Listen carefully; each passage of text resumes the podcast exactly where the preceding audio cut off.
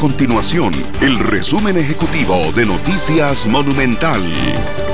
Hola, mi nombre es Fernando Muñoz y estas son las informaciones más importantes del día en Noticias Monumental. El Ministerio de Salud confirmó el viernes el noveno fallecimiento por COVID-19 en Costa Rica. Se trata de una mujer de 58 años de edad, vecina de Alajuela, quien murió en el Hospital México y padecía de cáncer por linfoma y presión alta. Hasta este viernes, Costa Rica registra 843 casos de COVID-19.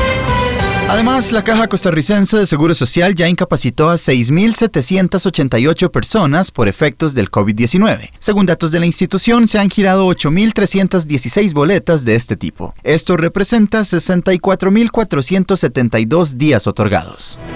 Estas y otras informaciones las puede encontrar en nuestro sitio web www.monumental.co.cr. Nuestro compromiso es mantener a Costa Rica informada. Esto fue el resumen ejecutivo de Noticias Monumental.